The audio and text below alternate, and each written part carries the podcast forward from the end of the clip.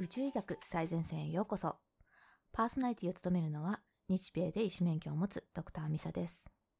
私の専門は内科、そして老年医学と緩和ケアですが、宇宙医学を勉強中なので、皆さんに私が読んだ様々な論文を簡単に解説していこうと思います。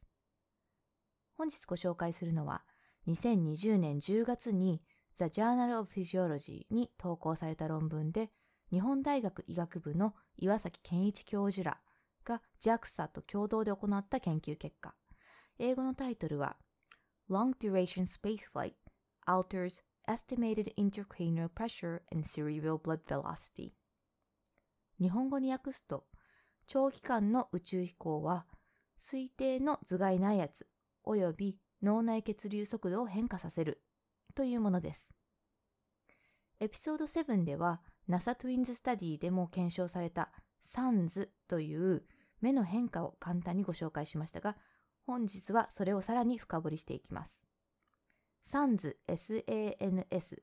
というのは、 Spaceflight Associated Neuro-ocular Syndrome の略称で、日本語に訳しますと、宇宙飛行関連神経目症候群、まあ、神経がん症候群とも読みますが、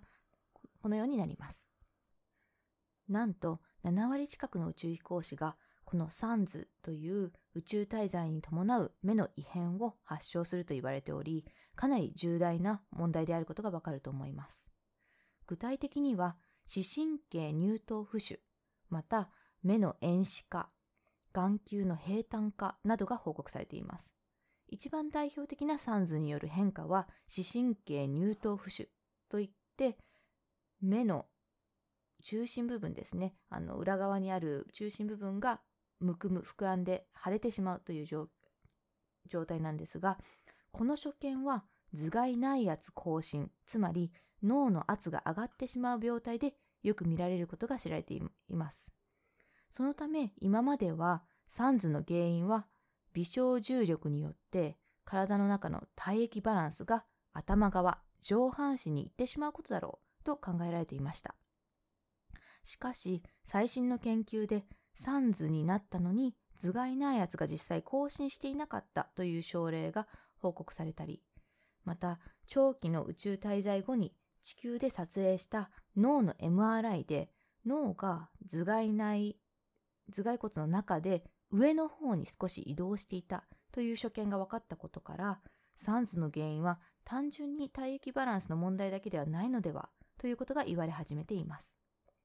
この研究では、長期フライトの前後で頭蓋内圧を非侵襲的に測定して推定することで、頭蓋内圧と目の変化、サンズの関連性について調べ、サンズの原因は頭蓋内圧の更新だけではなさそうという仮説をさらに裏付ける検証となりました。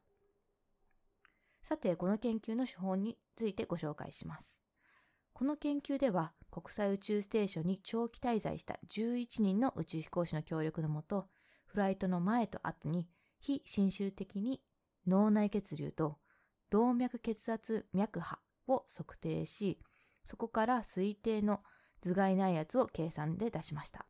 具体的には、軽頭蓋ドップラー超音波を使って、こめかみのところから超音波を当てることで、中大脳動脈という脳の中で大きな血管の血流を測定したのと、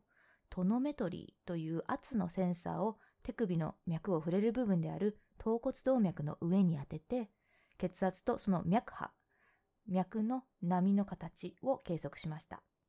この測定は、フライトの数ヶ月前と地球に帰ってきた直後の3日以内、そして数ヶ月後の3回行われました。次にこの研究の結果をご説明していきます。ざっくり言うと、頭蓋内圧はフライト前と比べてフライト直後で上昇していない人がほとんどだったが、脳内血流は著しく増加していた人が多かった。また、目の変化、サンズが起こった人でも、頭蓋内圧が少し上がっている人と下がっている人が混在していたということから、頭蓋内圧と脳内血流、そしてサンズの発症は独立している、つまり強い関連はないだろうという結論が得られました。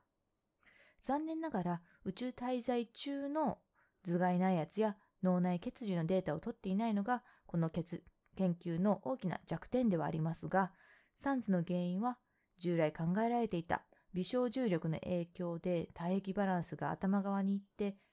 頭蓋内圧が上がっての頭の血流が訴えするというシンプルな問題ではなさそうという仮説をさらに裏付ける一つのエビデンスになった研究でした。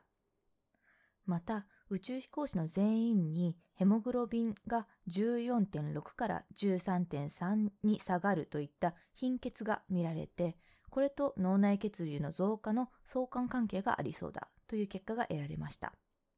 なぜ宇宙に行くと貧血になるのかについては、今年2022年に最新の研究が発表されていますので、近日中にポッドキャストでご説明したいと思います。さて、この研究の重要性について現場レベルに落とし込みたいと思います。まず一つ目は頭蓋内圧を非侵襲的に測る手法の開発が進むことの大切さ。そして二つ目はサンズの原因を解明して治療を予防できるようにすることの大切さです。まず一つ目ですが、頭蓋内圧を非侵襲的に測る手法の開発は非常に重要なんですが、なぜかというと、基本的に頭蓋内圧、脳内の圧を測ろうといった場合、腰椎線子といって背中から脊椎の中の雲膜角というとっても狭い隙間に針を刺す必要があります。これは侵襲的ですし、刺す時も刺した後も痛みが生じることが多いです。まあ、ものすごく簡単な手技でというわけではないので、できる人も限られてきます。なので、頭蓋内圧を針を刺さずに正確に計測できるというのは、宇宙だけでなく地球の患者さんにとっても非常に助かる話なんですね。そして次になぜサンズの原因を解明して治療を予防できるようにすることが大切かという話です。これから何百人何千人の人が月や火星などへ長期間の宇宙飛行、宇宙旅行をする、そんな時代がやってくると思います。その中でも宇宙飛行士の7割近くが視力の変化を訴えている。まだこの原因がはっきりと分かっていない。そしてどうやって予防して治療すればいいのか分かっていないというのが現状です。人は五感の中でも視覚、特に目に最も頼っていると言われており、視力が落ちるなどの目のトラブルは日常生活に直結します。また、老年医学の専門医としては、視力低下というのは認知症のリスク、また認知症が悪化する原因となります。そして、専門といって時間や場所が急にわからなくなってしまうような精神症状も視力低下がある人には起こりやすいということがあります。そのため、目の健康は非常に大事で、このサンズの予防治療法を見つけるというのは非常に重大な課題だと思っています。最後にまとめますと、本日は日本大学の岩崎教授と JAXA が共同で行った研究で、頭蓋内圧を非侵襲的に超音波を使って測定する方法と、サンズの発生についてご説明しました。結果としましては、頭蓋内圧は長期間の宇宙飛行後に上昇していない人がほとんどだった。また、脳内血流は増加していた人が多かった。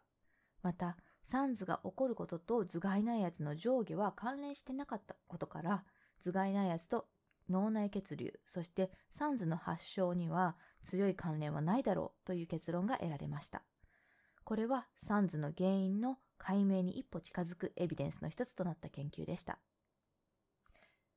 本日のポッドキャストは以上です。ポッドキャストに関するご意見やご質問は概要欄のリクエストフォームから、もしくはツイッターでハッシュタグ、宇宙医学最前線をつけてつぶやいてください。それでは、See you next time!